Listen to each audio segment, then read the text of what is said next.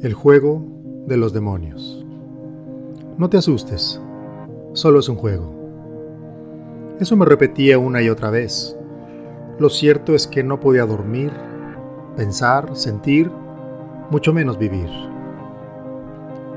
Desde niños hemos jugado sin cesar. Lo aprendimos y lo hicimos sin ningún esfuerzo y de manera natural.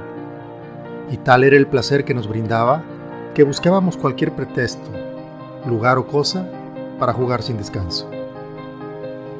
Jugar en sí es divertido, porque nos entretiene el ánimo. Es estimulante porque nos recuerda que estamos vivos. Es retador cuando representa un objetivo a alcanzar y lograr. Es cansado porque nos demanda un esfuerzo físico y mental. A veces es peligroso porque lo que hacemos va en contra de lo establecido por el sentido común. Pero eso sí, siempre será motivo de alegría y de felicidad. Cuando se es niño, Jugar ocupa la mayor parte del tiempo. Representa una actividad tan natural, tan divertida y tan gratificante que siempre se recordará con nostalgia. Pero ¿qué pasa cuando crecemos? Se nos olvida jugar, se nos olvida divertirnos, se nos olvida que fuimos niños y que nos encantaba hacerlo. Pero no sería esto tan grave si nada más se nos olvidara jugar. El problema es que empezamos a jugar otros juegos no tan divertidos.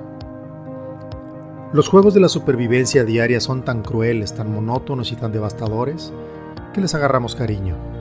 Son ilógicos, lo sé, pero viéndolo desde el punto de vista existencial, pareciera que estuviéramos destinados solo a eso, y lo peor del caso es que nadie nos obliga. La niñez se acaba, la juventud se gasta y la adultez se vuelve obligatoria.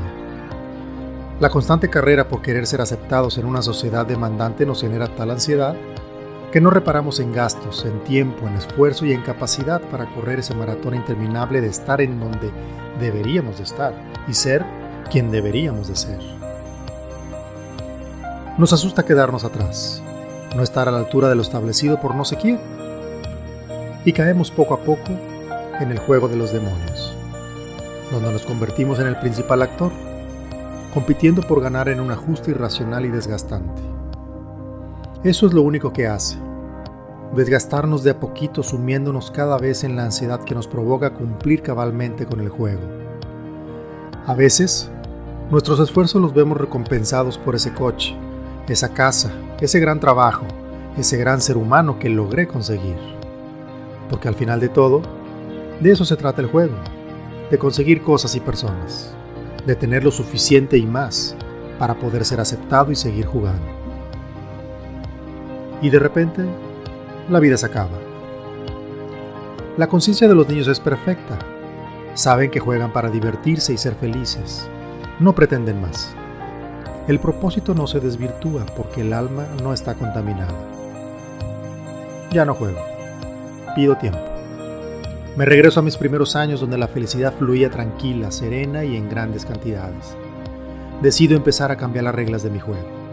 Decido que no me importa lo que dirán de mí, lo que esperan de mí y lo que sientan por mí. Ofrezco jugar con alegría y desinterés. Ofrezco mis mejores dones, esos que poco a poco voy descubriendo y que me hacen feliz. Los ofrezco sin límites y sin la esperanza de recibir algo a cambio. Estoy seguro que sabré desempeñar muy bien el juego de la vida, cuando mi conciencia cambie y me enfoque solamente en lo que vale la pena. Jugaré a brindar mi ayuda, a escuchar a quien quiera platicarme, a amar a quien quiera ser amado, a ofrecer lo mejor de mí sin esperar que me paguen con cariño, amor o comprensión. La abundancia y la prosperidad llegarán sin condiciones, eso me queda claro, porque aprendí a jugar como niño otra vez. ¿Y tú? ¿Quieres jugar?